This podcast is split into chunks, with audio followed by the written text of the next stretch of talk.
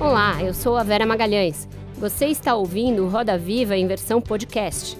Todas as terças-feiras, confira o programa na íntegra nos principais tocadores de áudio.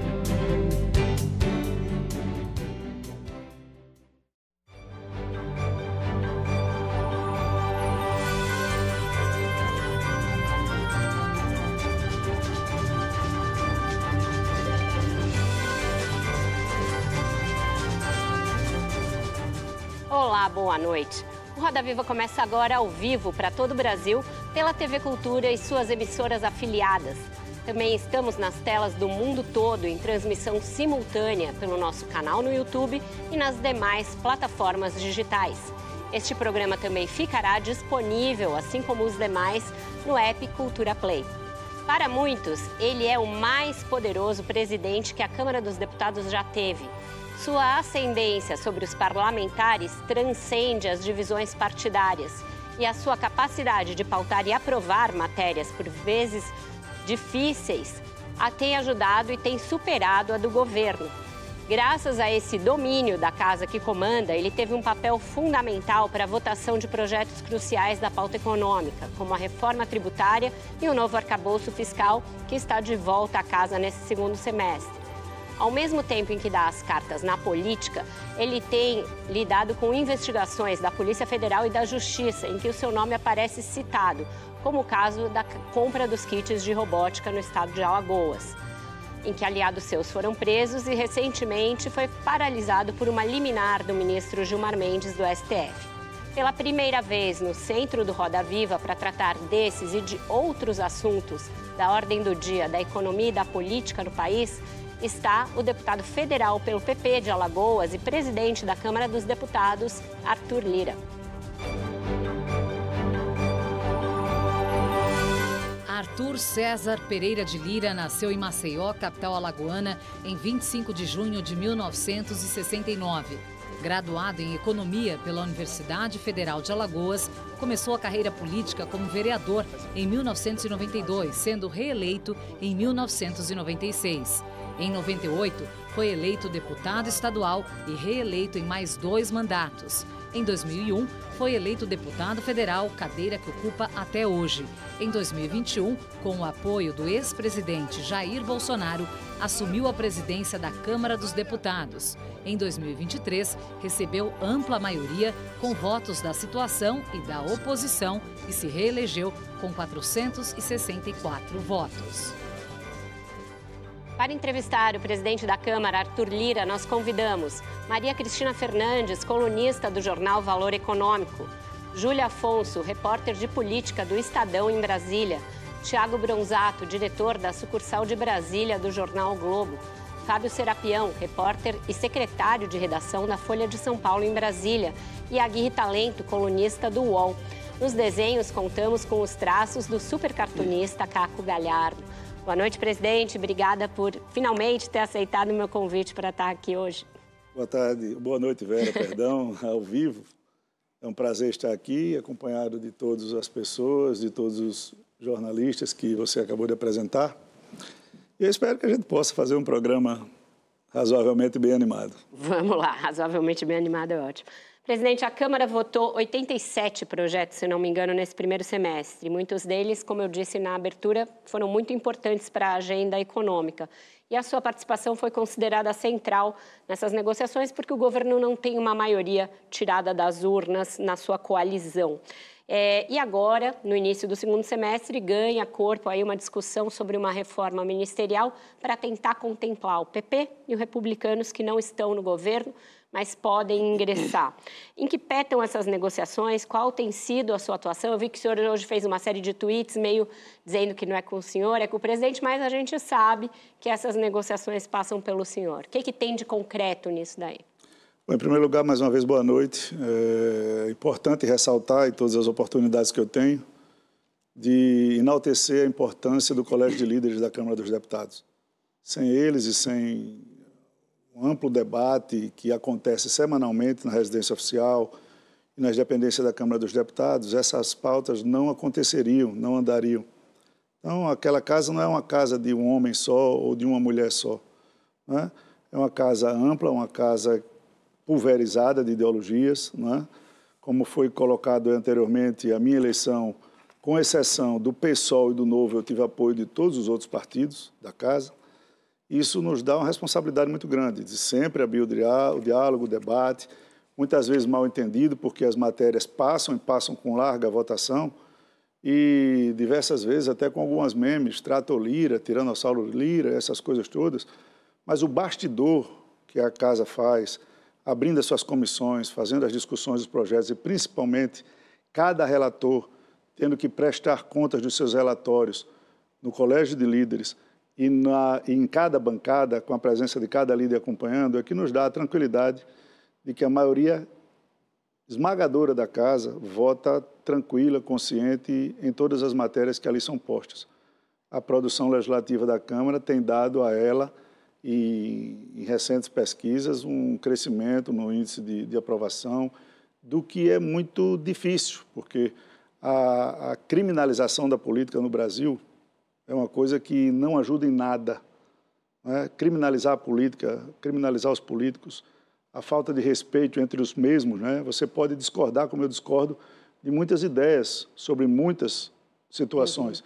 mas você discorda das ideias no debate e respeita no privado. E essas falta, falta de respeito momentânea criam essa situação de polarização dentro do parlamento que a gente visa conter. Mas, de uma maneira bem ampla, a Câmara dos Deputados, o Congresso Nacional e a Câmara, principalmente por ser a Casa do Povo, nunca fechou as suas portas absolutamente, inclusive em é, momentos críticos da nossa democracia, uhum. nunca fechou as suas portas. Então, desde a minha assunção em 21 né, até agora, as pautas legislativas, inclusive de, de origem do parlamento, tiveram celeridade, tiveram prioridade nas quintas-feiras, nas quartas-feiras, uma redução paulatina de medidas provisórias, porque elas são excepcionais, elas não podem ser via de regra. A gente vem dando protagonismo no que é devido, não é? No que é devido. E aí vem a segunda pergunta. É. O que é que eu defendo? Eu, eu pagava um preço caro de toda a mídia, da Júlia, do, do Bronzato, menos da Maria, um pouco do Fábio, de que protegia, era o pilar do governo anterior. Né? O governo Bolsonaro, ele subsistia do meu apoio, do apoio da Câmara e do orçamento secreto, o famoso orçamento secreto.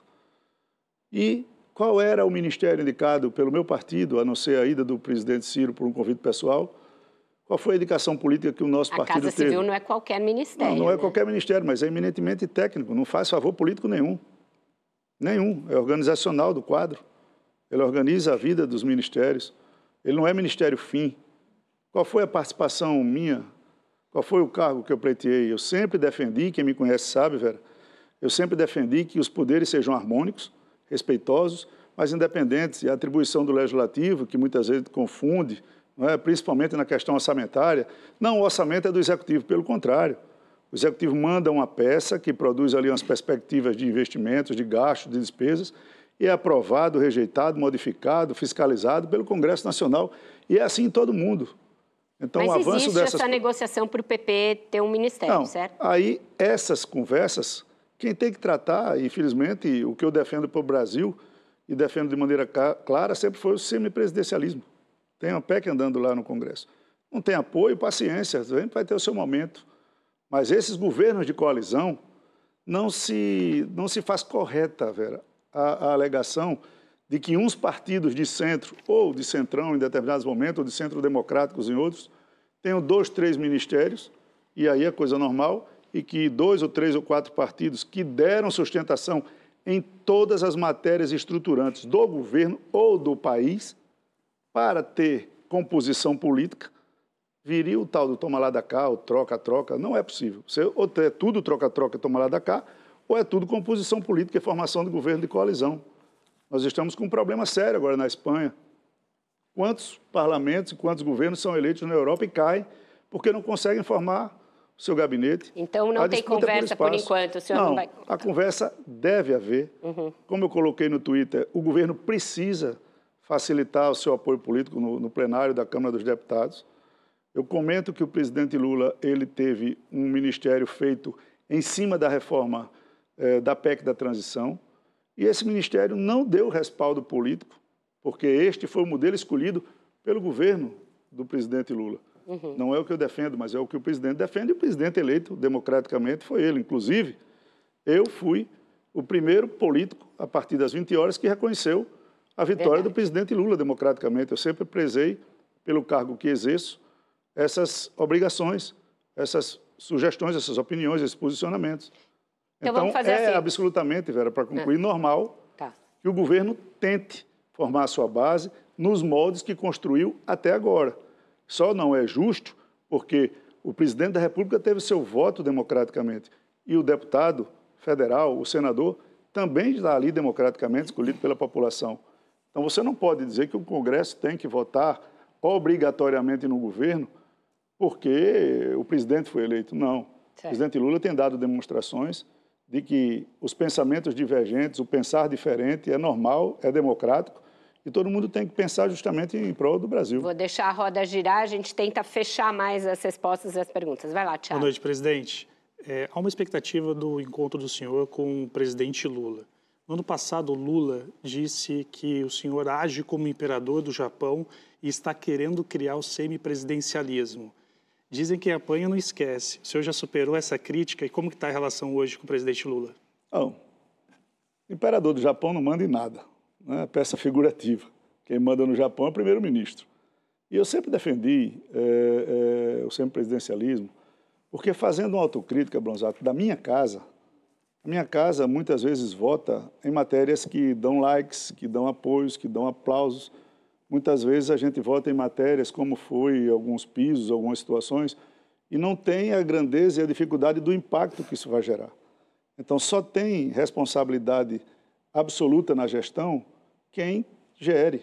Então, num sistema como o Brasil, de uma constituição parlamentarista e de um sistema presidencialista, o sistema de coalizão, por todos vocês, recebe críticas. E nós temos que decidir o que é que nós vamos fazer. Então, há de se ter a coalizão, há de se ter a formação de um governo feito por base de ocupação de espaço nos ministérios, há uma ocupação do legislativo no executivo e uma ingerência do executivo no legislativo. É esse o formato ideal? Se for o formato ideal, vamos seguir em frente. É o modelo que a gente vive até hoje. O que eu sempre me coloco é que nós podemos avançar e o semipresidencialismo, porque infelizmente o parlamentarismo ou outros sistemas mais modernos de gestão mundo afora, nós não temos uma identificação partidária, nós temos uma pulverização partidária, os partidos não têm identificação, com raras exceções, não se dá para você avançar tanto. Mas um semipresidencialismo nos modos brasileiros, com o presidente da República tendo as suas atribuições como chefe de Estado, chefe de poder, chefe de, de, de, de governo, é plenamente possível. Não para agora, porque qualquer mudança que você faça, quando um presidente como o presidente Lula tem direito à reeleição, como esse presidente também tinha direito à reeleição, parece um casuísmo. Mas você discutir isso para 2030, 2034, e aí vem as brincadeiras. Não, o Arthur quer ser primeiro-ministro. Poxa, em 2030 eu estou longe do Congresso Nacional, em 2034 você nem estou vivo. Quer dizer, não é uma coisa que é feita para hoje, nem para a gente, nem pensando no umbigo, é pensando no país. As mudanças estruturantes são pensando no país. Cristina. Boa noite. Boa noite, Maria Cristina. É, eu queria conversar com o senhor sobre a investigação do kit robótica. Durante o recesso do Judiciário, o ministro Gilmar Mendes deu uma liminar suspendendo o inquérito. Essa liminar será levada à segunda turma. Pela composição da segunda turma, é muito provável que essa liminar seja mantida.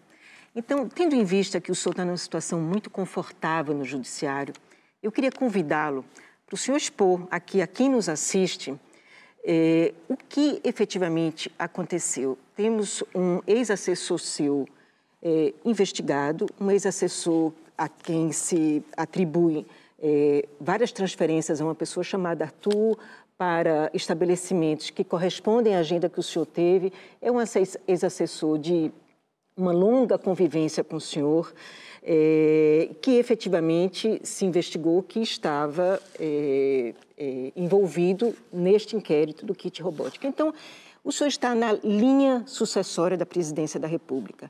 É, em função deste cargo que o senhor ocupa, o senhor não acha que deveria é, expor com transparência a, a realidade de suas relações com Luciano Cavalcante e o que efetivamente aconteceu neste, neste inquérito?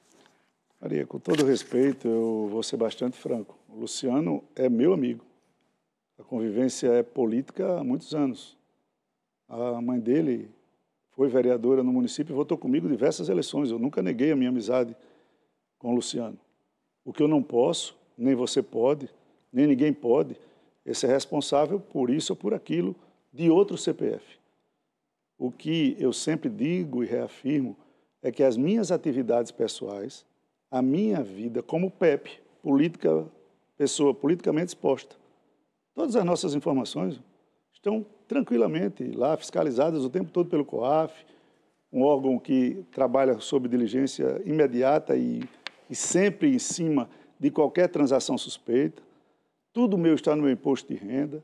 Eu tenho renda para qualquer despesa que, por acaso, eventualmente surgisse. Agora, o que nós temos que tratar nesse país, Maria Cristina, é de um processo jurídico correto, perfeito. Tudo aqui a gente já viu, e no Brasil a gente saiu de condenações midiáticas inimagináveis. Lava Jato, as práticas que foram feitas. O presidente Lula chegou a ser preso um ano e meio, foi inocentado. Está aí, presidente da República, graças a Deus e aos seus méritos pela terceira vez. Você lembra daquele reitor de Santa Catarina? Uhum. Não me lembro especificamente o nome dele. Cancelier. Suicidou-se pulando de um prédio do shopping por vazamentos. Então, o que está em discussão e em segredo de justiça, me perdoe, no STF, depois do julgamento da liminar sobre a sua manutenção ou não, não adianta o julgamento, porque eu não não trato desses assuntos, principalmente com os ministros, mas depois dele ou não, eu acho que o, o, todos os jornalistas vão ter acesso às desvirtuações presentes nesse inquérito. O inquérito não nasceu para investigar a robótica, ele nasceu para investigar o deputado Arthur Lira. E 12 mil páginas, se você ler o inquérito, 12 mil páginas, não tem um A nem um B juntos para fazer AB que trate do meu nome, que faça referência às minhas situações. Seria muita imprudência, loucura minha, por exemplo, Maria, com toda a tranquilidade, defender como eu defendo, discutindo com todo mundo orçamento, está envolvido com venda de emenda parlamentar para a prefeitura. O Estado de Alagoas e os meus prefeitos sabem, convivem, isso é fato lá. Agora, Alagoas é um estado desse tamanho, quem não é de um lado é de outro. Eu não posso responder por aliados e não condeno ninguém. Até porque, se todos tiverem cuidado de esperar os acontecimentos desenrolar, a parte técnica do TCU, a parte técnica do TCU, não acusou o superfaturamento da empresa, não acusou o direcionamento. Pelo menos até onde eu fui informado. Eu não defendo ninguém, nem faço parte de banca de advogados. Mas fui envolto numa situação que absolutamente não tenho absolutamente nada a ver. E a reclamação que foi feita, ela é pertinente a todas as atrocidades cometidas em cima do devido processo legal. Eu não tenho nada contra. Se apure, uma pessoa exposta como eu, sou sujeita a qualquer tipo de ilação. E o homem público tem que responder a todas elas. Eu já respondi a diversas de delações infames, de mentiras que são feitas e todas aquelas lástimas que aconteceram na Lava Jato, eu fui vítima, como foi vítima muita gente. Agora, recentemente, o senador, ex-senador, ex-candidato a presidente, deputado e meu amigo Aécio Neves, foi execrado no Brasil, para depois de cinco, seis anos a justiça o inocentar. Então vamos ter calma com esses assuntos. Eu não tenho nenhum problema, nem por estar em linha sucessória, nem por ocupar com muita honra a presidência da Câmara. Esse assunto eu respondo pelo meu CPF, Maria. Fábio. Deputado, ainda sobre esse tema, já que a colega entrou, é, o fato é que a Polícia Federal monitorou uma entrega de dinheiro de um casal que supostamente entregava dinheiro desviado do kit robótica. E uma dessas entregas monitorada foi num endereço do Luciano Cavalcante, seu, seu amigo, como o senhor diz. É, e depois a Polícia Federal fez uma busca é, no Luciano e com ele, com o motorista dele, encontrou esse documento que a colega citou, que tem uma Fruto lista... de um vazamento, Fábio. Você Oi? defende vazamentos? Não, não defendo vazamento. Você defende vazamento? Você está falando de um documento que foi encontrado? Como esse documento foi feito? Então, esse documento foi encontrado numa busca vou, e apreensão. Eu vou deixar você terminar a sua pergunta, Isso. eu não tenho nenhum problema com E lá tem vários pagamentos com o nome de Arthur ou Arthur e algum outro nome, né? Mas você é... pode afirmar que é pagamentos? Com valores. Não, mas você pode afirmar. Ali está dizendo pago. Pergunto para o senhor, o que eram essas citações? Ele pagava li, contas Fábio, do senhor? Atenção. Eu recebi esse vazamento, essa notícia desse vazamento, com muita tristeza no dia do meu aniversário. Isso é sintomático, isso não é, isso não é humano, isso não é ético, isso não é ter respeito à instituição que eu represento e ao esforço que a minha casa faz para colocar o Brasil no caminho que ele está. Então, eu não tenho nenhum problema com isso. Essas situações que você as coloca são todas ilações de investigações da polícia, que a Polícia Federal, para mim, é igual à Polícia Civil, que é igual à Polícia Militar. É polícia, tem que cumprir o seu papel. Vazamentos. Eu acredito que a Folha deve ter feito 200 reportagens condenando esse tipo de prática, condenando essa seletividade de investigação. Eu estou lhe afirmando do que eu sei, que depois desse vazamento, desse possível papel encontrado na posse de quem, com ilações a não sei o quê, né? o que eu disse a ela é que eu tenho, como disse a Vera, a minha vida aberta, tranquila, declarada, todas as despesas que faço eu tenho lastro para fazer. Agora, Mas você acha fato, que, por exemplo, é, um pagamento meu de um cartão, ou de um hotel, ou de um débito disse, eu tenho que ir a banco eu para ir pagar? Então, é isso que eu te perguntei. o Luciano então, fazia esses pagamentos para o senhor? Eu não estou dizendo que o Luciano fazia, eu tenho secretária para fazer, qualquer um pode fazer. Eu estou dizendo que eu não faço todos, eu não tenho tempo de agenda para isso. Mas o Luciano fazia? Eu não estou dizendo que o Luciano fazia, nem o Luciano não fazia. O Luciano vai responder por tudo que ele fez ou não fez. Eu só quero que você entenda que o Luciano é meu amigo, não nego amizade. Mas eu não sou responsável pelo que meus amigos fazem. Você não é. Eu não posso ser responsável pelo que o filho meu faz, uhum. pelo que a minha esposa faz.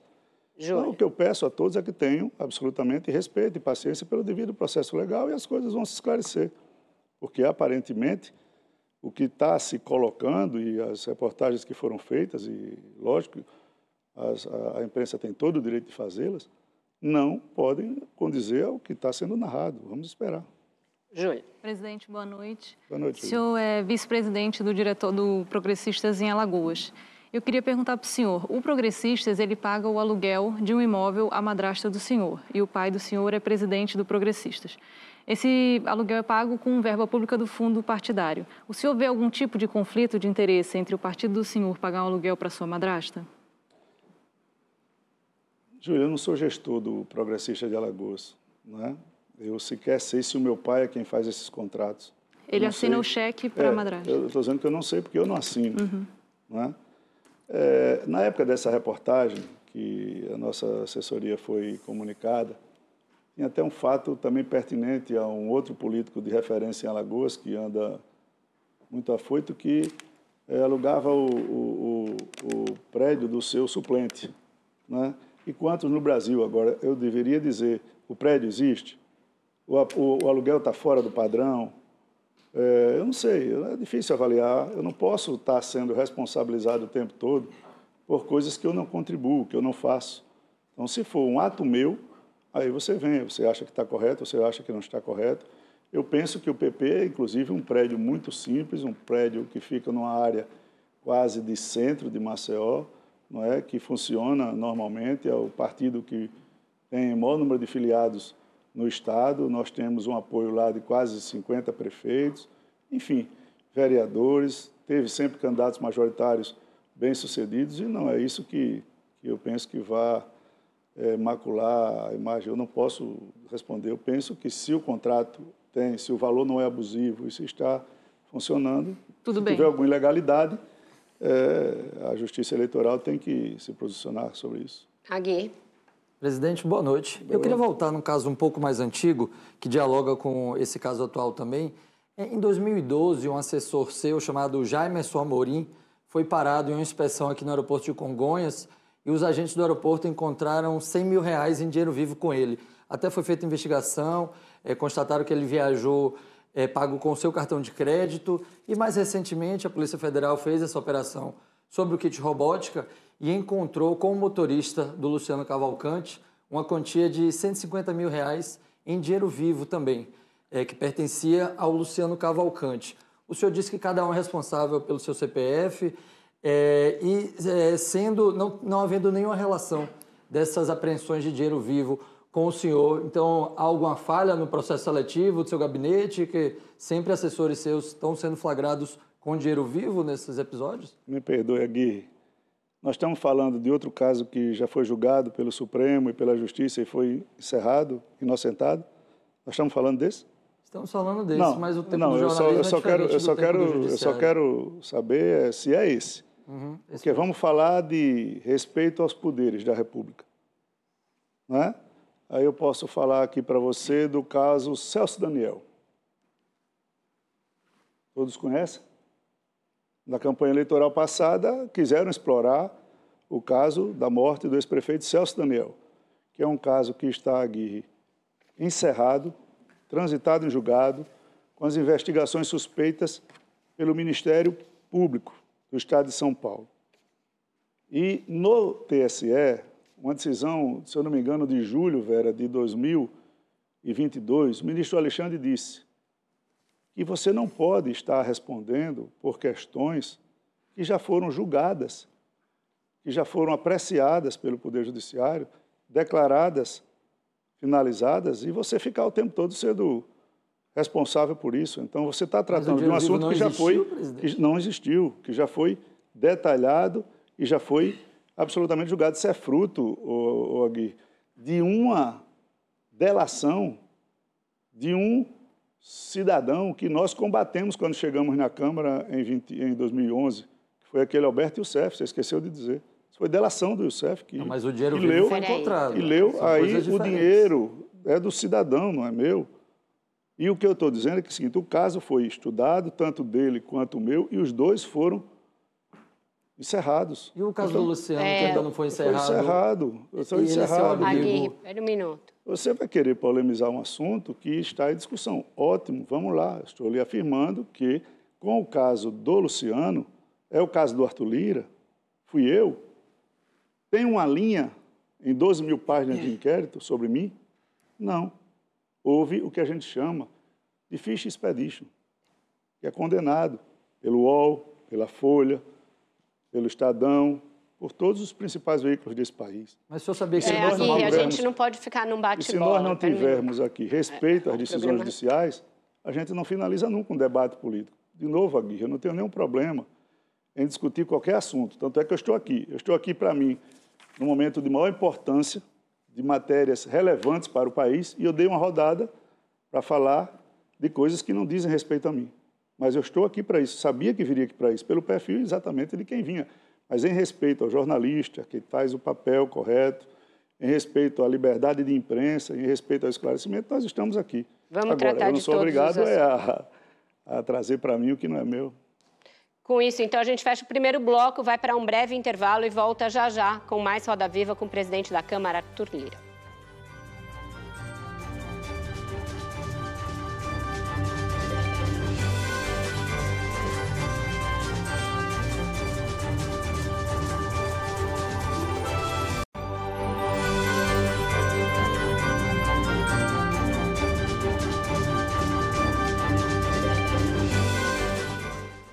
Estamos de volta com Roda Viva, que hoje recebe o presidente da Câmara, Arthur Lira. Presidente, o projeto do arcabouço fiscal voltou para a Câmara depois de ser alterado levemente no Senado. O, a intenção do deputado Cláudio Cajado era restabelecer o texto que saiu da Câmara na sua integralidade, mas houve conversas aí ao longo desse mês para que algumas das mudanças fossem acatadas. Como o senhor acredita que vai ficar esse projeto ao fim e ao cabo? E em que prazo? Em que prazo ele vai ser votado? Pera, o projeto Arcabouço, nós nos dedicamos a ele durante muito tempo. é? O relator Cajado, o ministro Haddad, o secretário na época Galípolo, eu mesmo, alguns líderes, vários assessores do Tesouro, Receita Federal. E eu posso dizer que o texto foi construído é, em cima de várias mãos, é? negociando o texto, vendo os limites de cada um a grandeza do ministro Haddad, que foi o negociador do governo nesse tema, em entender que se não fizéssemos as alterações que a Câmara fez no texto original, nós não teríamos apoio no plenário daquela casa. A racionalidade da Câmara em entender também a posição do ministro para com as dificuldades internas que tem no Partido dos Trabalhadores a respeito desse tema. O arcabouço é um avanço, não é? Nós, quando mudamos na PEC da transição para que ele tivesse um quórum abaixo de constitucional, um código de lei complementar, nós fizemos um acordo na presença do ministro Haddad, com todos os líderes da Câmara, da oposição ao governo, para que nós tentássemos construir um texto que demonstrássemos mais de 308 votos na sua aprovação, ou seja, para garantir que a, a lei do teto de gasto, a responsabilidade fiscal, não seria modificada sem um coro constitucional. Mas, ao mesmo tempo, a gente tem como no Brasil garantir responsabilidade fiscal, é, é, toda é, a questão do arcabouço para o que ele se destina, pensando também um pouco no social. Daí as capacidades de alterações que foram feitas com relação ao investimento, se se cumprir a meta da inflação. Então, ele foi bastante discutido. Lógico que foi para o Senado. Eu tive algumas conversas com o relator, é, o senador Omar Aziz. Omar Aziz, e ele me fazia algumas consultas, e, e eu disse, Omar, fica à vontade, a, a, casa, o Senado, ela, ela deve, pode e tem é, é, o direito de modificar no que quiser. Nós não tivemos um ajuste maior, a não ser na questão que se discutiu ali do Fundo é, Constitucional do Distrito Federal. Os outros assuntos o Senado fez é, é, normalmente com as suas atribuições de, de casa, nesse caso, revisora. Volta para a Câmara. Nós não tivemos uma reunião a respeito do, de mérito do arcabouço, pelo menos eu não tive. Não tive nem com o relator, uhum. nem o relator me relatou que teve com alguém. É o que tem são as, as, as ventilações, e nós temos um prazo, que é o dia 31 de agosto, e até lá eu penso que a Câmara vai se debruçar é, com muita tranquilidade só sobre as alterações que o Senado fez, porque o resto do projeto já está em ordem, já está precificado, inclusive, para o mercado financeiro. Cristina. Agora, em agosto, também está prevista a instalação da comissão que vai analisar a PEC da anistia.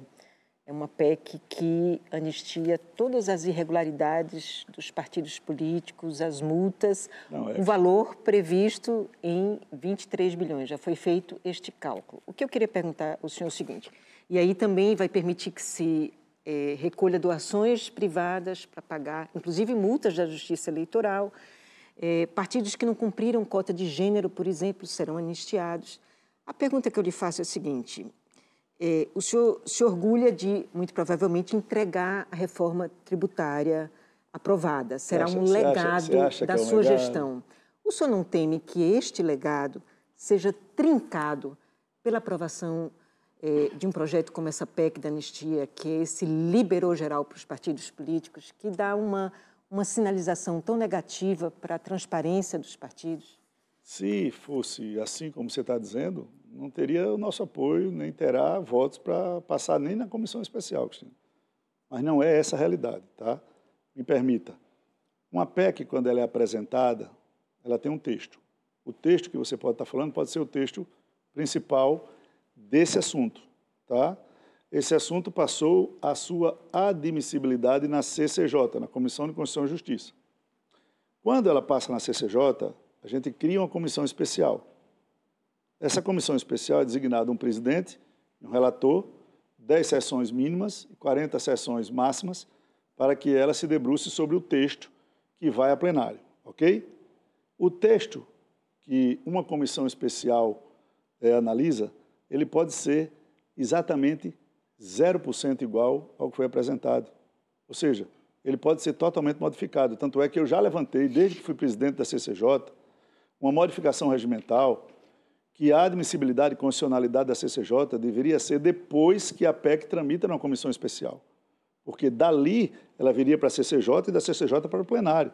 Com essa mudança legislativa que o regimento permite, a PEC pode ser totalmente modificada. E aí eu te digo, Primeiro, que nós não vamos ter nenhuma facilidade para esses gastos absurdos que determinados partidos tiveram com suas contas. Não vai. Nós não vamos mexer na questão de cota de gênero.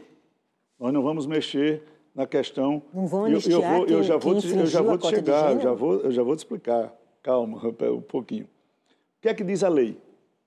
Que os partidos têm que ter 30% de candidaturas femininas e que a essas candidaturas 30% do fundo eleitoral.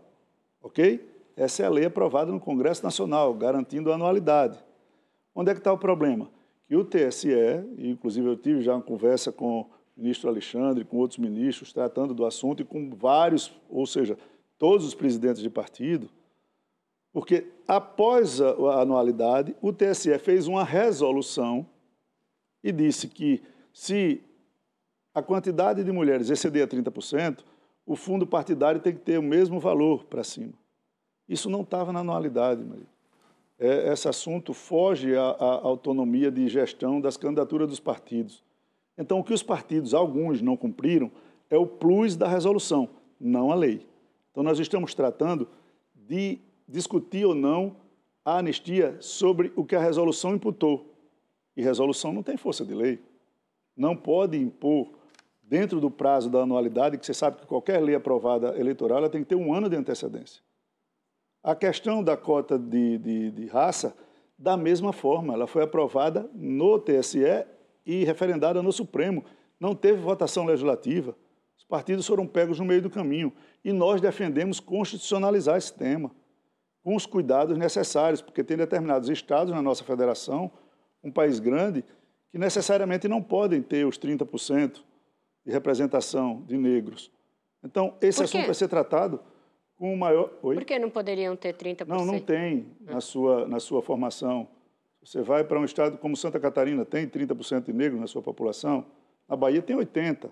Então, o Brasil é muito plural, Vera. Então, a gente está olhando isso com todo respeito, com todo carinho. Não vai ter desatino, não vai ter liberou geral, não vai ter nada disso. É importante que a gente espere o trabalho da comissão e as especial. privadas para pagar multas da Justiça Eleitoral. Como? As doações, recolher o que, doações o que, privadas para pagar multas. O que você está tratando, mais uma vez eu te digo, é do texto original da PEC. E nas reuniões é, que, é que nós fizemos. que a gente tem à disposição para trabalhar. Como? É o texto que a gente tem à disposição para trabalhar. Claro, eu entendo, é. por isso que eu estou tentando explicar aqui. Ou seja, vai ter um acordo para tornar não, menos... Não, primeiro não é acordo, é regimental, Vera. Ah. A comissão especial ela pode modificar 100% da PEC. Não, eu entendo. Não estou então, dizendo acordo no mau você, sentido. Você, para construir uma PEC, você tem que ter É, acordo com todos é os partidos. E eu te digo, do PT ao PL, todos os partidos estão patrocinando. Não é uma coisa pontual de um e de outro, nem de um grupo partidário. Do PT ao PL. Tá? A oposição. Nessa hora todo mundo se junta. Então, não Júlia, é nessa hora, gente. O que eu estou dizendo é o seguinte: vamos esperar o texto que a comissão vai aprovar. Aí a gente discute se isso vai trincar a- a- Seu legado. o meu legado, se não vai. Eu te digo que eu tenho muita responsabilidade, principalmente com essa questão de gênero. Ah, eu, eu impus eh, para que a gente fizesse um acordo para que a minha primeira mesa de 21 fosse paridade, metade da mesa era de mulheres, metade de homens. A bancada feminina, majoritariamente, sempre votou comigo. Na minha gestão de dois anos e seis meses, nós votamos 216 proposições da bancada feminina. 84 projetos já sancionados, os mais importantes. Então, nós nunca iríamos, eu nunca iria patrocinar alguma coisa contra a cota de, de gênero. Júlia. Presidente, é, sobre o projeto 2630 das fake news, Tá. o projeto, é, a pressão das big techs derrubou o projeto das fake news. A urgência foi aprovada, mas o mérito acabou sendo adiado. O senhor foi muito crítico dessa pressão, mas fato é que até hoje o projeto não voltou para votação. As big techs calaram o senhor também? Pelo contrário, Júlia, eu entrei inclusive com representação eh, no Supremo Tribunal Federal contra duas das mais importantes. Elas estão lá a responder as agressões que fizeram ao Poder Legislativo, a pressão abusiva que fizeram em cima dos parlamentares, as fake news que espalharam. Nós nunca trabalharíamos contra a liberdade de expressão, contra a democracia, contra o direito de falar. É? O que se tratava ali, no fundo, era de interesse comercial é? a responsabilização civil e penal das big techs, a remuneração, a remuneração da imprensa, não é? todas essas questões serviam de muito incômodo para as big techs, que no Brasil não querem se, se, se render às leis que nós temos. Então, você tem um fato notadamente inverídico que está ali, você não consegue responsabilizar civilmente uma big tech que tinha o, o direito e o dever de cuidar dessas coisas. Então, não me calou. Eu fui até onde pude. Levei esse assunto duas vezes a plenário, num respeito absoluto ao, ao relator Orlando, que fez de tudo para essa matéria ser aprovada. Nós fizemos reuniões com todos os partidos, concessões de todas as formas. Mas a pressão foi tanta que os deputados novatos, eh, quando chegam, não é? a pressão que receberam, hou- houve uma canalização das mensagens. Geralmente, na minha rede social, Aguirre, tem, tem 300 mil seguidores do Brasil todo. Então, daqui a pouco está o Rio Grande do Sul me batendo, o Paraná me batendo, eh, Mato Grosso me batendo, e você fica meio imune, porque o meu eleitor está em Alagoas. Mas quando elas pegam e canalizam os eleitores do Estado para lhe bater, só eles, não é normal que isso aconteça. Quando o sistema de votação da Câmara sofreu ataques para ser é, é, é, desligado, não se pode, é contra o funcionamento do poder constitucional. E foi com isso que nós nos insurgimos. Agora, entre a minha vontade de votar e a falta de votos, uhum. eu tenho que me tá render... Está condenado esse projeto? Ter. Não, a gente está dividindo. Então, a gente vai tratar com a relatoria, se eu não me engano, do deputado Elmar, é, um que trata da remuneração dos meios de comunicação e dos direitos, é, como é que a gente chama, dos, da, da, dos audiovisuais, né? da reprodução de, de, de, direitos audiovisuais e musicais. Então, há um projeto que já tira, já, já, a gente já destrinchou um pouco do que existia no, no, no 2630 e já estamos tratando separadamente. E vamos tentar fatiar ele, velho, para tá. quando chegar no final, muita gente que defende é, a parte financeira das big techs não apareça com a imagem de que eu estou defendendo a liberdade de expressão, quando na realidade tinha uma bancada clara, que nós sabemos, que defende os interesses financeiros das big techs no Brasil. Certo. Quem, a roda está aberta. Eu pulou alguém Fábio, você tinha pedido antes do intervalo, né? Diga lá.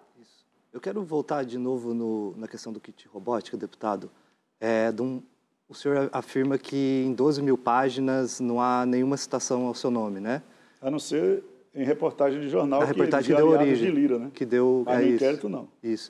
E, e, se não tem nada, por que, que a defesa do senhor acionou o STF falando que estava investigando o senhor? Se não tem citação e se porque, os alvos eram outros? Porque, na realidade, houve um vazamento que você se reportou. Uhum. E eu sofri um constrangimento no dia do meu aniversário de todo mundo dizendo que eu tinha, que aquele, aquele papel que eu não conheço, que não sei quem escreveu, que não sei o que se relata, que eu não sei de quem trata, que eu tive é, desprezo por ler a matéria, porque aquilo, para mim, para mim é crime. Eu condenei isso o tempo todo na Lava Jato, trabalhei o tempo todo para que aquelas dez medidas inconstitucionais não passassem no Congresso. Fui eu quem fui para o Supremo quando queriam transferir o presidente Lula, junto com os líderes de, de, de, do Paraná para Tremembé.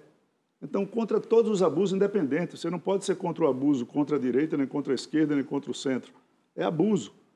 É ilegal. Então, com relação a isso, os advogados entraram, pediram acesso aos projetos. Você sabe que não houve sorteio para o promotor da causa? Pro, a Folha pro, levantou isso. Para o procurador? Sim. Lá no Não houve sorteio. E você sabe que esse procurador tinha quatro denúncias comigo? Você sabe que um partido político de Brasília entrou com uma denúncia contra mim em Alagoas e esse procurador estava me investigando na primeira instância? Mas pelo que você tem notícia, a investigação seguinte, é da Polícia Federal, não, não, é do acredito, MPF, eu né? Eu não acredito em quatro raios na mesma casa. Hum. Mas como eu não sou de briga, nem sou de fazer suposições, nós estamos levantando uhum. e para deixar muito claro essa situação. Eu só podia recorrer ao Supremo, porque você sabe que teve um parlamentar que foi pego no meio das investigações. Não é? Ele não era Deste parlamentar. Famoso, ele não era parlamentar na ele, época. Ele tanto era que foi seguido, foi levantado assessor, foi feito tudo. E foi dito isso, não foi por ninguém não, que ninguém tinha. Foi pela imprensa, parece que foi o Metrópole, o Globo. Isso, mas Enfim, ele não era a partir parlamentar, daquele né? momento, o processo tem que ter subido e foi escondido. No momento da, das cautelares, Fábio, que foi em junho, era parlamentar. Ele era, mas ele não foi alvo, né? Gente, né? não vamos ficar debatendo muito para girar a roda. Diga. Eu só estou dizendo só que... Presidente, eu queria introduzir outro tema importante, que é o de ataques à democracia é, que tem se tornado cada vez mais importante depois do 8 de janeiro. Claro. O senhor foi apoiador da gestão do presidente Jair Bolsonaro, inclusive apoiador da candidatura dele à reeleição. E durante a gestão de Jair Bolsonaro, a gente via é, o presidente da República fazer diversos ataques às instituições democráticas, como as urnas eletrônicas. O presidente Jair Bolsonaro colocava em dúvida o funcionamento das urnas, dava a entender, eventualmente, até que não aceitaria o resultado da eleição é, criticava e atacava os ministros do Supremo Tribunal Federal. Tudo isso acabou, de certa forma, insuflando os apoiadores dele a não aceitar o resultado da eleição. É, e muitas vezes esperava-se que o senhor é, fizesse posicionamentos firmes, criticando Jair Bolsonaro, defendendo essas instituições, e isso acabava não acontecendo. Hoje, qual é a avaliação que o senhor faz desse seu apoio a Jair Bolsonaro, dos seus posicionamentos em defesa da democracia durante a gestão de Jair Bolsonaro? Agui, é, você citou aí inúmeros casos do ex-presidente Jair Bolsonaro. Teve algum meu? Você tem algum que eu falei da urna? Você teve algum que eu falei do Lula? Se teve algum que eu falei da democracia, das instituições, de Supremo, de eleições, em todas as oportunidades que a democracia teve risco de aviltamento, eu sempre tive ao lado dela. Você lembra de um posicionamento que eu falei da luz amarela? Deu um freio. Só que eu não, a minha função é de, de conduzir um parlamento com as votações importantes para o Brasil, não é ser censor de presidente da República durante as suas opiniões. Eu discordo e concordo em muita coisa. Tanto é, Gui, que eu apanho do bolsonarista radical e eu apanho do petista radical. Os dois lados batem em mim, porque eu não sou radical. A minha função não permite isso, eu traduzo isso. Eu tive votos do PT ao PL na minha reeleição da Câmara. Então, eu sempre tive zelo. Eu esperava que você, inclusive, me perguntasse: não, o senhor teve cento e tantos pedidos de impeachment, era para ter promovido o impeachment. O que é que o impeachment causa? Quais são as condições que o impeachment requer? Eu nunca enxerguei condições necessárias, Aguirre, para instalar um pedido de impeachment. Mas em relação à decisão do TSE que o tornou inelegível, qual a sua. A decisão judicial eu não comento, velho. Você viu falar alguma coisa? Eu não comento decisão judicial. Eu azacato. Eu trabalho com, com a presidência da Câmara nos estritos limites da minha é, jurisdição, da minha autonomia. Eu não faço qualquer crítica e qualquer é, é, é, entrever o público com o Poder Judiciário nem com o Poder Executivo, seja o presidente Bolsonaro, seja o presidente Lula. Você tem dúvida que o presidente Lula teve mais matérias importantes votadas sobre a minha gestão, inclusive no governo anterior, do que o próprio presidente Bolsonaro, Agui. Então, eu não, eu não trabalho isso? fulanizando. Eu trabalho que a função de presidente da Câmara é um cargo da mais alta importância para o Brasil, é um facilitador de matérias de Estado. A que, que o senhor atribui o fato de que este governo teve mais matérias relevantes apro aprovadas sob a sua gestão do que o do O que é que foi que houve? Você tem que ter uma ideia do seguinte, no ano de 22, o orçamento da União acabou em outubro. Tivemos problemas nas universidades, problemas de passaporte, você lembra? Sim. Então, o orçamento de 23, Vera, era menor do que o de 22, o que foi enviado. É claro que ele ia acabar antes de outubro, ele ia acabar em junho, julho. E o governo que se elegeu, e eu digo, todos sabem, eu não votei no presidente Lula, eu votei no presidente Bolsonaro, disse isso em todos os lugares. E o fato dele ter, eu votado nele, ou o fato dele não ter ganho, eu não tenho que ser cético para confundir as coisas. Eu fui eleito, presidente Lula foi eleito, a democracia está posta, está mantida, todos os trabalhos são para isso. Então, a nossa função e o meu trabalho, tenho certeza disso, com os líderes partidários e o presidente de partidos, deu a tranquilidade para esse governo durante esse ano orçamentário. Se não fosse a PEC da transição, esse governo estava batendo cabeça. Se não fosse o arcabouço, estava travado. Se não fosse a MP da, da reformulação ministerial, que foi uma luta, estava um caos. E a tributária, que, que, que ninguém acreditava que era um, um assunto proibido de, de, de 60, 50 anos, isso vai dar uma amplitude para o nosso país que a gente só vai ver essa janela daqui a, a alguns momentos, não vai ver agora. Então, lá, essas matérias são importantes para o Estado. Presidente, o senhor disse que cada um responde pelo seu CPF. Gostaria que o senhor esclarecesse uma emenda do orçamento secreto no valor de 5,8 milhões de reais que o senhor destinou ao município de Canapi para compra de equipamentos de kits robóticas. Boa. E segundo o relatório... Posso responder olhando aqui segundo, para o Fábio? e segundo o relatório da Controladoria Geral da União, é, a, a, estrutura dessas escolas públicas era inadequada, elas não tinham nem mesa de refeitório, é não tinha bebedouros. Isso é preconceito com o Nordeste. Não tinha nem bebedouro segundo a CGU. Então, deixa eu voltar. O senhor eu, poderia, eu então, esclarecer essa emenda do senhor, que o senhor mesmo Eu volto já para você. A emenda não tem a minha assinatura, a emenda ela é feita para o município, e eu não vou aceitar nunca, Bronzato, a criminalização das emendas parlamentares. Eu não acho justo que você ache justo que é melhor que um ministro que não teve um voto, não fez concurso público para ser ministro, mande 150 milhões para sete estados, sete municípios da, da cidade dele, usando o mesmo orçamento que você chamava de secreto ontem. O senhor está se referindo a quem? Eu estou referindo a você. Não. Estou dizendo agora, não é de ontem, não.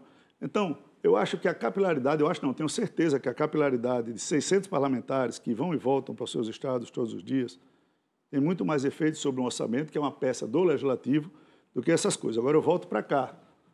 Quem foi lá em Canapi foi a Folha. E foi com retidão. E viu lá. Sabe quantos prêmios a cidade de Canapi recebeu já de robótica? Entrevistou os alunos? Seja correto. Agora, sabe quantos municípios ao redor de Canapi receberam emendas de outros parlamentares que sequer foram visitados? Você acha que só foi o Arthur Lira ou só foi Alagoas que recebeu? Essa perseguição ao, ao, ao deputado que sempre defendeu essas pautas não pode ser justa. O deputado não pode ser criminalizado se houver algo errado na ponta. E no caso de Canapi, não houve. Pelo contrário. A CGU diz que teve um sobressalto de 4,2 milhões. A, CD, a CGU diz em lá... cima da tese do julgamento do TCU, que foi em cima da tese do Supremo de inconstitucionalidade, Fábio. Uhum. Não é por aí. Então, eu não, eu, não, eu não vou contra as matérias que são feitas. Eu só queria paridade. União dos Palmares foi visitada pela Folha. O prefeito da União dos Palmares votou no Lula, no Paulo Dantas, no Renan Filho e na Carla Dantas. Todos do MDB e do PT. E votou em mim para federal. Prefeito meu. Não, mas o fato do caso do Kit Robote é, é, a questão da, da, da empresa, é que, né? A empresa fato, que ganhou é de uma pessoa não, a empresa aliada que ganhou não é minha, mas é Alagoas, Fábio. Se você não é aliado dos Calheiros, você é aliado do Lira. E vice-versa, cara. E depois a investigação mostrou a relação não, da empresa com o seu assessor, né? Só uma coisa, só incluindo um, um adendo. É, se cada um também responde pelo seu CPF, por que, que o senhor ligou incomodado para o, o diretor da Polícia Federal para reclamar da operação? E a quem o senhor atribui sabe os vazamentos que, que o senhor sabe, mencionou aqui? Sabe por que foi? Porque vocês lembram do dia da operação. Preciso sair depois dessa. E, e se noticiou lá um cofre com 4 milhões e 400. E a assessoria da Polícia Federal estava ligando para a redação do jornal dizendo que era da casa do meu assessor. Isso é correto? Vazar já não é certo. E fake news?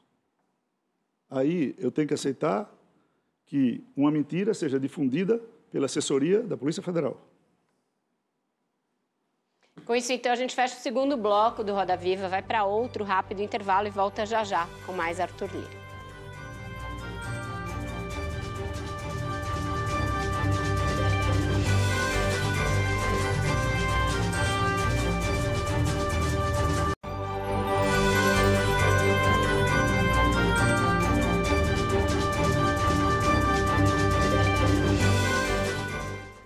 Estamos de volta com Roda Viva, que hoje recebe o presidente da Câmara, deputado Arthur Lira.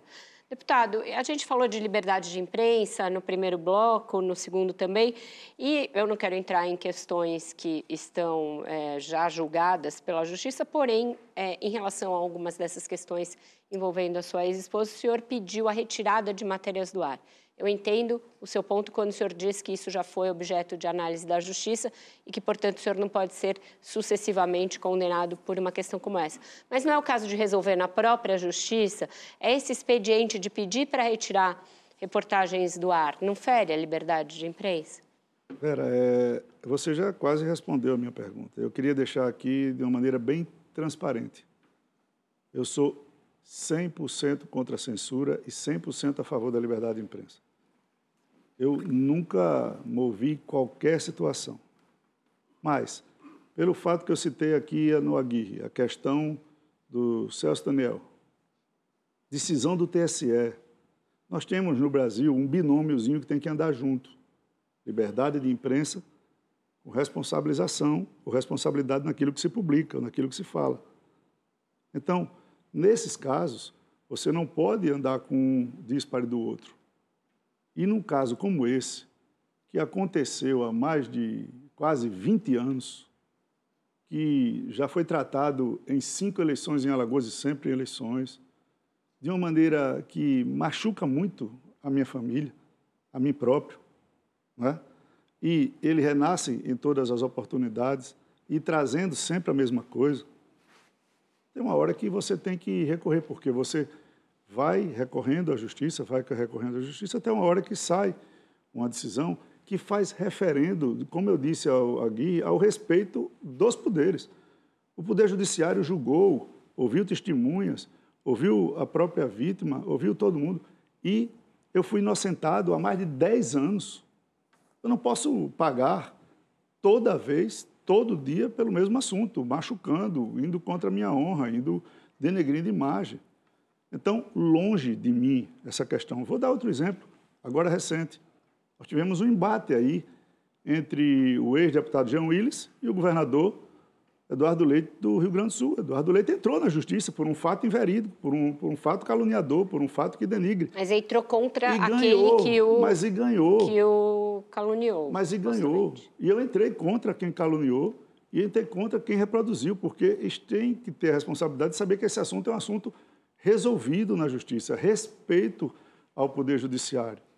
Então, certo. nada contra, pelo contrário, existiram casos até que que aconteceram, de reportagens que me feriram muito mais, mas dando sempre condição à liberdade de imprensa, eu nunca questionei, inclusive envolvendo Cristina meus familiares. O senhor tem reiterado o seu respeito à questão do gênero, o respeito a, a, a, a que os partidos cumpram as cotas. Agora, teve um, um episódio recente na Câmara, ah. que é o processo contra seis deputadas, duas das quais indígenas, todas de esquerda. Durante a votação da urgência do marco temporal das terras indígenas, essas deputadas se emocionaram e chamaram quem votou pela urgência de assassinos. É, o PL representou contra elas. Esta representação foi acolhida pela mesa da Câmara e enviada para o Conselho de Ética no mesmo dia. É, a mesma celeridade não foi dada pela mesa da Câmara aos deputados que estão aí suspeitos e investigados de participação no 8 de janeiro. É, eu já vi avaliação de que o senhor fala grosso com as mulheres e fala fino com golpistas. A gente pode imaginar que este processo autoriza essa avaliação? Não. Eu quero dizer que você está completamente, me perdoe, equivocada nessa análise. Eu acabei de te dizer, eu tenho provas disso. Meu trato sempre foi de muito respeito com a bancada feminina. Maria, eu tive o apoio de 80% da bancada feminina na minha eleição e reeleição. Episódio? O que, que aconteceu Mas preste nesse atenção, episódio? Eu, eu, eu já chego. Uma coisa, é, inclusive saiu uma nota depois da representação dos partidos, e quem representa para o Conselho de Ética não é o presidente da casa, não, são os partidos. Para a Corregedoria, qualquer deputado. Para o Conselho de Ética, são os partidos políticos que representam. Não, não cabe. Numa reunião anterior, a gente fez, e não foi com os golpistas ou com os antidemocráticos, não. Lembra da minha posição no 8 de janeiro? Você lembra? Eu estava no dia 8 de janeiro. Sim, lembro. Junto, refutando, trabalhando para uma união federativa, trabalhando para vir todos os governadores para Brasília, junto com o presidente Lula, com a presidente Rosa Weber, com os ministros do Supremo, com o presidente do Congresso, que era o senador veneziano, que o presidente Rodrigo estava na Europa. Então, não, não cola em mim nada de antidemocrático, nem de machista, pelo contrário, no, mas preste por que atenção. Que não tem nenhum parlamentar no Conselho preste de Ética atenção, respondendo? Como, como não tem? Você está falando isso com que base? Não, os parlamentares não que tem, estão... Querido, é isso que eu estou querendo te dizer. Uma coisa, aí saiu uma nota dizendo que a bancada feminina repudiava porque as mulheres foram para o Conselho de Ética, tarará, tarará. Infelizmente ou felizmente, se entusiasmando ou não, não te dou, foi o que eu falei aqui no começo da fala. Eu posso divergir de você. Eu posso divergir dos deputados ou de outros com relação a determinados temas. Marco temporal é um deles. Eu penso diferente da deputada eh, Juliana, da deputada Talíria, da deputada Wapchane, eu penso diferente, mas eu posso, né? Eu fui eleito por, um, por, um, por uma parcela da sociedade que pensa diferente. Eu penso que os índios de hoje não precisam de mais terras, eu penso que os índios precisam de estrutura, de uma vida decente, de uma condição de poder explorar o que eles já têm. 0,02% da população brasileira, que são os povos originários indígenas reconhecidos, ocupam 14% do território nacional, sem direito a fazer nada, Maria.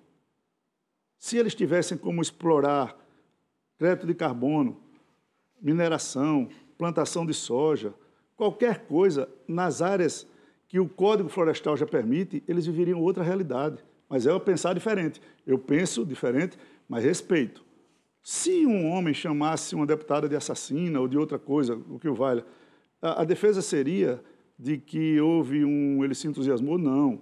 Então, quando houve essa nota, eu, com muito cuidado, recorri à deputada Benedita, que eu tenho o maior carinho e respeito pela idade, pela vida, pelo que ela representa. Liguei para ela, digo, deputada Benedita, ah, está vendo isso? Liguei para a ex-deputada Celina, liguei para a deputada Soraya. na realidade, a bancada feminina não tirou aquela nota, pelo menos foi o que me disseram. porque não há como tratar, Maria, não há como tratar, porque é uma deputada, com todo respeito, diferente de um deputado, se comete atos de plenário. Tem que se tratar igual. Eu não sou eu responsável. Nós não sabemos como vai ser. Agora, existem homens e mulheres que estão respondendo no Conselho de Ética né, de maneira absolutamente democrática, transparente Ampliando sobre as um suas atitudes, porque eu sou cobrado e nós somos cobrados. no Conselho de Ética. Quantos deputados Não, envolvidos? O que, o que eu estou lhe dizendo é o seguinte: há um corte, e isso foi levantado, é, que haviam muitas representações, e aí envolvia a questão, Júlia, da, da fake news, de representações por rede social. O que a senhora está se referindo são atos que falam que por rede social apoiou, fez isso, fez aquilo, aquilo outro. Né? A mesa diretora decidiu ser dura, rigorosa, com o decoro interno dentro do parlamento. E tem deputados da esquerda que falam suas besteiras na rede social, como tem deputados da direita que falam. Se nós formos cessear as redes sociais, com toda a pressão que já existia por regulação, a gente só ia funcionar com o Conselho de Ética. Deputado, então, todos os gente... casos, todos os casos que estão tramitando, com muita tranquilidade eu te falo isso, tá? Com a grandeza de ser é, é, muito respeitoso é, pelas proposições aprovadas, pelo espaço que tem, pela, pela projeção que sempre foi dada. Foi na minha gestão que teve a primeira mulher presidindo a CCJ, a primeira mulher presidindo Fiscalização e Controle, presidindo Comissão de Agricultura, as comissões mais importantes da casa. Então, Mas a gente tem é visto é nessa legislatura uma explosão de casos de comissões e CPIs em que é, prevalecem bate-bocas, gritaria, e isso é o que a gente espera do parlamento? Isso é o que a gente espera do parlamento? Mas lógico que não. Mas qual então, é a sua atitude para tentar quando o Conselho de Ética vai tomar uma posição, aí a gente vem para a discussão de gênero. E não é justo.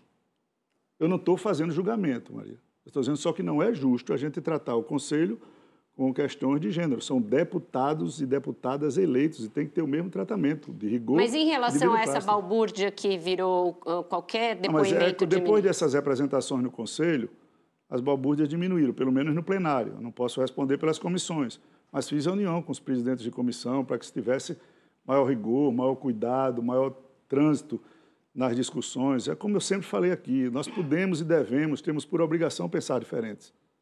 Mas nós não podemos ser desrespeitosos. Diga, Gui. Presidente, sobre a relação com o governo Lula eh, e o chamado orçamento secreto, que foi declarado inconstitucional pelo Supremo Tribunal Federal, o governo atual eh, tem usado uma outra rubrica chamada RP2, que é de verbas dos ministérios para negociar com os parlamentares só que a transparência é menor ainda do que no antigo RP9. O senhor acha que o sistema anterior era melhor? A gente é concorda em gênero, número e grau. Eu sempre disse a quem era crítico do RP9 que estava tirando no pé. Agui, deixa, Qual eu, é te, solução, deixa eu dizer uma coisa. É, a gente tem que... Primeiro, a, a discussão é... A gente tem uma mentalidade de que o orçamento é do Poder Executivo. Isso é errado. O parlamento é quem decide, é quem vota, como eu disse, é quem vota, quem fiscaliza, quem rejeita, quem emenda, tá? é quem diz as diretrizes de políticas públicas. O governo manda a proposta, pode não ser votada, pode não ser aceita. Então, de novo, aquela polarização das emendas de RP9 que foram criadas lá atrás, o primeiro é, é, emenda de relator para, para os custeios da saúde foi criado em 16. Eu fui presidente da CMO e o senador Eduardo, Eduardo Braga foi o relator que fez esse projeto. A gente dava um rumo, porque a imprensa tinha quem era o autor, o número da emenda, para onde foi, para o que não foi. Então, de secreto, ele tinha pouca coisa. Ah, podia ser contra, podia ser a favor, não gostava da forma, mas a gente vinha aprimorando. Nós fizemos várias resoluções aprimorando. O interesse do Congresso nunca foi faltar com a transparência. Nunca foi, eu lhe digo isso. Trato isso olhando francamente, nunca foi. Agora, acabou-se com o RP9, todo o recurso do RP9 foi para o RP2, ou seja, o mesmo valor orçamentário, o Congresso impositivou a metade, virou impositivo individual, causando inclusive um desequilíbrio entre as casas, porque um senador tem a mais 40 milhões e um deputado teve a mais 13, então a equiparidade de parlamentar foi arranhada e as emendas continuam sendo pagas. Agora, ninguém sabe quando nem de onde. O governo está fazendo barganha nas a gestão, a gestão ficou, Gui, para os ministros. E eu citei um caso aqui, eu acho que foi para o Tiago, que tem ministro usando do orçamento do Congresso para levar para o seu Estado. Só está faltando falar qual é o ministro. Fica para o próximo bloco, então, porque a gente vai ter que sair para mais um intervalo e volta já já. E o presidente vai revelar qual é o ministro.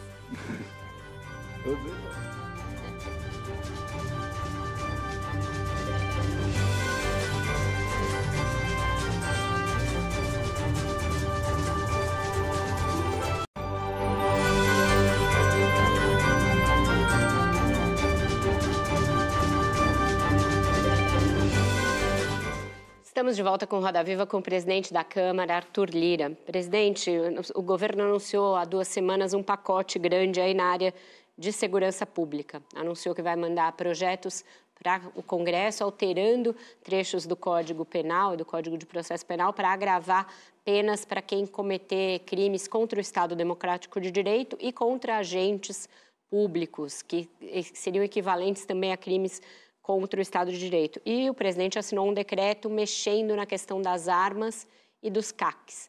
Eu queria saber se esses projetos, os que são projetos de lei, passam na Câmara com a bancada da bala tão ativa como a gente tem e se vai haver uma derrubada de decreto nesse caso das armas. Não, Vera, é... no caso das armas foi decreto, não foi projeto. Foi, foi né? decreto, por isso que eu estou perguntando. Houve ali uma movimentação já atrás na questão do saneamento, quando a Câmara votou um PDL para não permitir retrocesso com relação a um projeto de lei aprovado, que é o Marco do Saneamento, e foi alterado por decreto, é, e nesse caso era impensável. Mas no né? caso das armas, o Bolsonaro no também caso, fez por no decreto. No caso das armas, né, a bancada da, da, da Segurança Pública, da bala como se chama, queriam fazer um PDL. Nós conversamos com o ministro Dino, conversamos com os representantes, promovemos reuniões entre os deputados e o ministro e se chegou a um termo, porque ninguém, na realidade, quem é CAC, não defendia os excessos que houveram. Né? Não defendiam. O CAC não é perto dessas necessidades dessas, desses decretos que foram feitos. Né? Mas o que é que é importante nesse caso?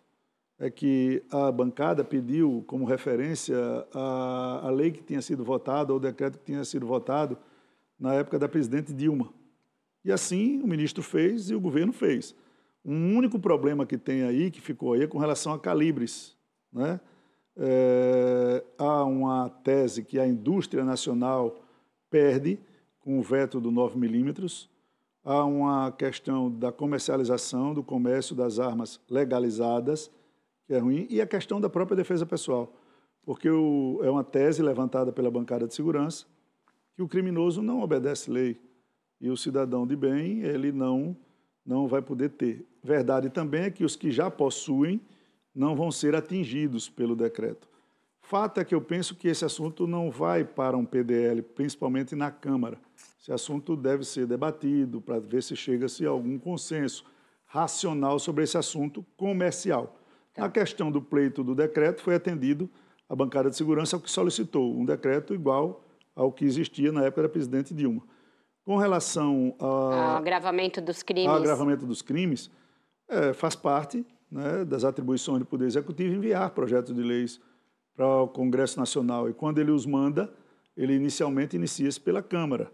Eu não, se eu fizer juízo de valor, eu quero lhe falar com muita franqueza, desde o Cruzeiro do, do, do, polêmico Safadão até agora, eu me dediquei a descansar um pouco é, e a fazer a minha política em Alagoas. Eu não tenho Vai texto. Vai sentir o pulso ainda da Eu não casa. tenho texto. Então, a partir de amanhã, eu vou reunir os líderes e vou pedir a, a SGM para que me forneçam os textos Júlia tinha pedido. Presidente, em relação à Companhia Brasileira de Trens Urbanos, a CBTU, é, primos do senhor estão lá empregados em cargos comissionados. E eu queria perguntar para o senhor, eles chegaram lá por méritos próprios, eles não conseguiram um trabalho na iniciativa privada, como que foi essa questão? É, Júlia, esse fato remonta de, sei lá, 96, 97. Sequer eu era de 2006, 2007, alguma coisa assim, ou é 96 ou é 2006. Eu não era sequer deputado federal quando eles foram indicados. As indicações não foram minhas, tá? A CBTU em Alagoas e no Brasil vivia uma série de, de dificuldades de gestão e de polêmicas. E a de Alagoas ela foi saneada, inclusive em Alagoas, Júlia. O primeiro VLT do Brasil foi em Alagoas, feito único e exclusivamente por emendas parlamentares do ex-senador Benedito Lira, a quem me honra muito ser filho. Então, a indicação política de parentes como primo não podem, não são nepotismo e não tem nenhuma irregularidade. Você sabe bem que um, um candidato à majoritária, ele não pode eleger um filho, uma esposa, um pai, não é? Mas ele pode eleger um primo, um sobrinho. Isso é permitido na legislação. Tiago. Presidente, é, o senhor já disse que o ministro Alexandre Padilha, responsável pela articulação política do governo, precisava se organizar e tá, estava enfrentando dificuldades no Congresso. Na sua avaliação, o que, que precisa melhorar dessa relação do Planalto com a Câmara? Olha, a relação tem melhorado bastante. Né? E todos nós sabemos que o cargo que o ministro Padilha ocupa tem muito prazo de validade. Né? Muita gente entra ali e sai rapidamente, e outros saem reconhecidos. O que tem que existir é senta, conversa, resolve e cumpre. Isso é o que tem que existir numa Secretaria de Relações Institucionais ou uma Secretaria de Governo que trata dos interesses do Executivo com a base no Congresso. Então, o ministro Padilha, como todos, sofreu muita dificuldade. Por que sofreu dificuldade? Vamos voltar para o velho problema? Loteamento de ministérios. Cada partido é dono do seu quinhão. Cada ministro ou responde a um partido ou a alguma liderança nacional que o indicou. É aí onde eu me, me debato e acho que isso é contra, porque muitas vezes o ministro Padilha acertava determinadas situações com determinado partido ou parlamentar e o ministro simplesmente não cumpria. Você sabe que o presidente Lula teve que fazer uma reunião que durou mais de 10 horas com todos os ministros, onde ele cacifou a parte organização do governo, o ministro Rui, dizendo claramente que nenhum, pelo menos eu soube, que nenhum projeto, que nenhuma iniciativa, que nenhuma vontade própria de ministério poderia nascer sem passar pela Casa Civil e que o ministro Padilha era o autorizado do presidente da República para tratar dos assuntos do Congresso. E se a determinada pasta não o atendesse, o presidente faria por cima do ministro. Não é?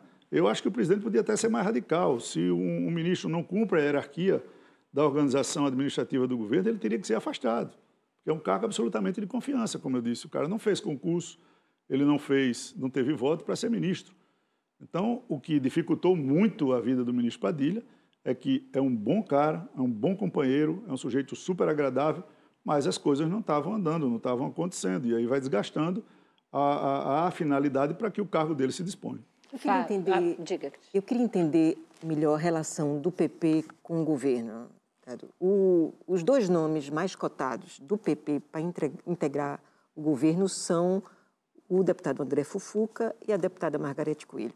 O deputado André Fufuca ocupou a presidência interina do PP quando o senador Ciro Nogueira era ministro da Casa Civil. Ou seja, tem uma relação de confiança, senão não teria ocupado este cargo. A deputada Margarete Coelho foi sua advogada, mas lhe foi apresentada, pelo que eu sei, pelo senador Ciro Nogueira, porque o marido dela é sócio do senador Ciro Nogueira. Não então, eu isso, queria Maria. saber se finalmente o PP vai entrar na esplanada como partido de governo ou como partido de oposição. Olha, é, se todo governo tivesse e ter o prazer de ter o Partido Progressista apoiando as suas matérias, o meu partido ele nunca foi volúvel. Quando ele é, é. Quando não é, não é. O meu partido está ajudando o governo a meu pedido e a pedido do líder Fufuca. O presidente Ciro nunca fez nenhum veto, nenhuma mobilização na bancada da Câmara para que não ajudasse nas matérias importantes para o país. Nenhuma. A deputada Margarete é uma deputada muito valorosa. Eu não fui apresentado por ela pelo Ciro e nem conheço o marido dela. A deputada Margarete chegou e, como mulher, como advogada, eu fui líder do meu partido, Maria, seis anos. Eu trabalhava com a minha bancada diuturnamente. A Margarete, na linha do prestígio às mulheres, porque as mulheres, nas gestões anteriores, só relatavam projetos de bancada feminina, de interesse de violência contra a mulher, de questões de feminicídio, de violência política contra a mulher. Na nossa gestão, não. A Margarete relatou matérias importantíssimas, como o Estado Democrático de Direito, uhum. como o Código Eleitoral, com pautas de PEC, de espaços dos 30% da, da questão das mulheres. Então, a Margareta é um quadro. E hoje está muito bem instalada no SEBRAE. Essa exposição de fofocas, de vazamentos de reunião, de fulano vai indicar ciclano, ciclano vai entrar ciclano, são infundadas. Não, não, Nós não tivemos, nós não tivemos não é, Maria, falar sobre suposições é terrível, porque você começa a envolver as pessoas e coloca-se a, a, botar o nome da Margarete, o nome do Gilberto Ock, o nome do Fufuca, o nome do Silvio Costa Filho, o nome de A, o nome de B, o nome de C, quando na minha conversa com o presidente nós não tratamos nem de nomes, nem de espaços determinados. Mas de quantos votos o PP vai entregar para o governo indicando. Sempre ministros? que o meu partido foi governo, ele entregou sempre mais votos do que os partidos de governo.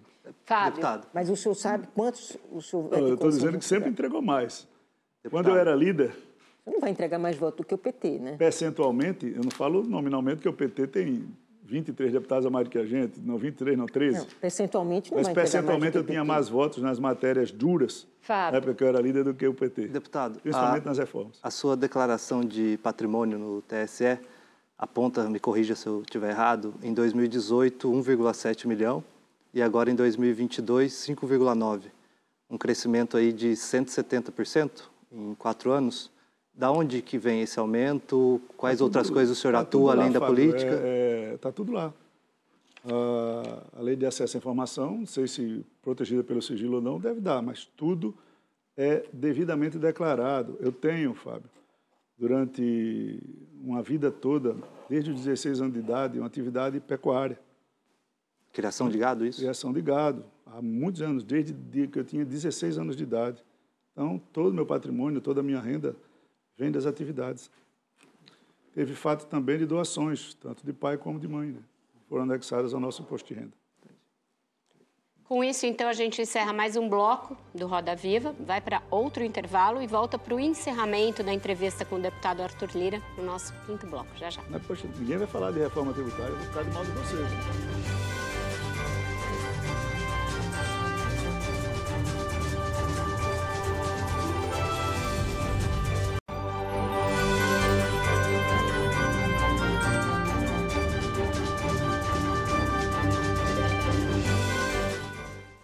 Voltamos com Roda Viva, que hoje recebe o deputado e presidente da Câmara, Arthur Lira. Presidente, a reforma tributária foi votada no fim do, no comecinho já desse mês e está agora no Senado, onde deverá ser alterada. Qual é a sua expectativa de cronograma para a votação dessa reforma agora e o que, que o senhor espera que o Senado vá alterar? Bom, primeiro, aproveitar essa oportunidade, antes que acabe o programa, de enaltecer agradecer a participação de todos que contribuíram para essa reforma que eu reputo histórica. O sectarismo em torno dela, eu dizia a você nas nossas preliminares que a gente fez um, um evento na CNI que parecia um talk show, todo mundo olhando só, diz, ó, show de humor, não vai aprovar nunca essa matéria. E com muita dedicação de quem participou das comissões especiais, do grupo de trabalho, o envolvimento de todas as conversas, Vera, com governadores, prefeitos de capitais, de grandes cidades e pequenas, toda a parte do empresariado, todos os setores financeiros, serviços, profissionais liberais, indústria, o agro, saúde, educação. A gente procurou ouvir a todos. E saímos construindo o que acabou sendo feito. O que o Senado vai fazer, e tem todo o direito, é, é se debruçar sobre tudo. E eu não digo que o texto da Câmara é perfeito, não. Nosso plenário ele é amplo, ele é pluripartidário, ele é ideologicamente variado. Você, para construir um acordo daquele, às vezes tem que fazer algumas concessões que não se justificaram, eu entendo, é do processo. O Senado tem um bom relator, o senador Eduardo Braga é capacitado para isso, é um dos mais capacitados para isso. Conversa bem, tem bom raciocínio, eu sempre tive o melhor relacionamento com ele, o deputado Aguinaldo, da mesma forma. Tem a confiança do Senado e eu espero que o Senado faça o melhor trabalho possível. Se é para esse ano ainda, é isso? Se puder aprimorar o trabalho da Câmara, que o faça. Eu não tenho o dever, nem o direito, pelo contrário, de fixar prazos para o Senado. O que eu espero é que o Senado consiga fazê-lo no segundo semestre, como nós fizemos no primeiro, e que nós tenhamos a possibilidade de ter o mínimo de divergências para que essa PEC seja logo promulgada. O efeito disso para o Brasil, a visão mundial do país, a desburocratização, a simplificação, a segurança jurídica, a maneira de você ver a não cumulatividade, a neutralidade, o aumento da base de contribuintes, o trabalho que vai se ter para ainda dar as condições adequadas para que essa alíquota seja a menor possível. para que a gente quebre essas versões, esses tabus. É um trabalho muito árduo, muito duro. Eu penso que a Câmara fez o dever de casa e que o Senado vai fazer o dele. Certo. E se o Senado cumprir nesse segundo semestre, a gente promulga esse ano e vamos tratar na nossa programação, pelo menos da Câmara, de começar a discussão das leis complementares no primeiro semestre de 24. Cris. O Copom se reúne amanhã e eu queria fazer duas perguntas sobre a reunião ao senhor. Primeiro, qual é a sua expectativa, se o senhor converge com essa expectativa geral da nação de que eh, já chegou a hora do juro baixar e se o senhor tem alguma aposta para isso. E a segunda é que, em março, foi protocolado na Câmara dos Deputados um projeto do deputado Eduardo da Fonte que muda, regulamento o Copom e muda a composição. Né? O Compom passaria a ser composto pelos ministros da Fazenda, da Indústria e Comércio, do Planejamento, secretário de Tesouro e pelo presidente do Banco Central. É, Trata-se de um deputado do seu partido, ex-líder do progressista na Câmara dos Deputados. O senhor é, tem, se orgulha de ter colocado a independência do Banco Central como primeira medida de sua, de sua gestão. O que, que aconteceu com progressistas para ter agora mudado de posição? Agora o progressistas é contra a independência do Banco Central? Não, Maria, é eu quero, é que eu, quero, eu quero continuar sempre sendo seu amigo. Deixa eu lhe dizer. Eu disse a você já aqui diversas vezes e a todos que a gente pode pensar diferente e respeitar. O deputado Eduardo da Fonte foi meu líder, como eu fui líder dele, é meu amigo, e pensa diferente. Ele pensa diferente. Eu penso que você indicar ministros indicados pelo governo para um Banco Central que é aprovado pelo Congresso independente, é melhor você acabar com a independência. Ele não seria independente.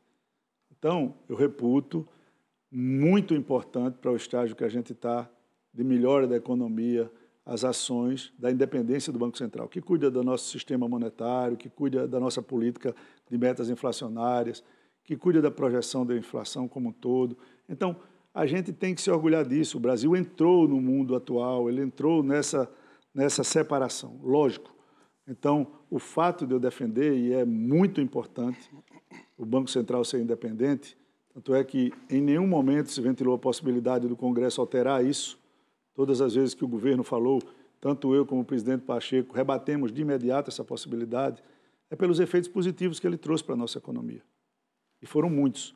Agora mesmo, na, na nota da Standard Poor's e, e da Fitch, foi ressaltado tanto o papel das medidas macroeconômicas, é, da, da participação dos freios e contrapesos do Legislativo, como a atuação do Banco Central no cenário que chegamos para isso também. Então, teve trabalho conjunto de todo mundo. Presidente, em relação a isso, tem hoje uma discussão é, grande sobre se o Copom vai baixar ou não os juros e todo mundo interessado nisso. Mas chegando um monte de mensagem aqui de empresários, de é, representantes de entidades dos bancos a respeito dessa expectativa para a reunião do Copom. Qual é a sua? A minha é a seguinte, é, eu penso que as coisas têm que acontecer com naturalidade. Uma artificialidade é, atrapalha. O mercado cheiraria uma, uma caída de juros em determinado momento artificial, forçada, e reagiria de maneira a juros futuros, ao processo inflacionário, machucar muito mais ainda as camadas mais baixas. Eu penso que todos nós fizemos o nosso papel. O Congresso fez o papel, o governo está fazendo o papel dele, é? os empresários estão fazendo, e o Banco Central já prezou pelo que deveria fazer, agora não, tenho, não vejo ninguém com a vontade de permanecer os juros do tamanho que estão, quando todos nós sabemos dos efeitos negativos de um juros nessas alturas. Eu penso que o presidente Roberto Campos, com a sua diretoria, eles estão observando todos esses movimentos. O Banco Central deve estar atento e agora sim, com as condições que todos nós contribuímos para elas, o juro vai baixar. Agora tem que baixar com a naturalidade da discussão das leis que nós aprovamos da independência do Banco Central. Tchau. Presidente, o senhor disse que o próximo movimento é aprovar a reforma administrativa que está pronta para ir para a votação do plenário. No entanto, o governo não concorda com essa proposta. Por outro lado, o senhor é contra a ideia de acabar com os juros sobre capital próprio para aumentar a arrecadação. Como que o senhor pretende, nesse segundo semestre, conciliar interesses que parecem divergentes dessa agenda econômica? Vamos lá, vamos por etapas. Eu nem, nem sou, disse que ia votar a reforma administrativa e nem sou contra se taxar juros de capital próprio, nem, nem taxar lucros de dividendos, como nós aprovamos na Câmara, nem, nem fundos no exterior. O que eu coloquei foi o seguinte: só tem duas maneiras de você aumentar a arrecadação. Ou você aumenta impostos, ou você corta despesa. E para deixar bem claro, há muita gente que faz crítica, eu não tenho nada contra quem trabalha. A reforma administrativa que foi votada na comissão, ela vai precisar de alguns ajustes no plenário? Vai. Mas ela não ataca ao funcionário público de hoje.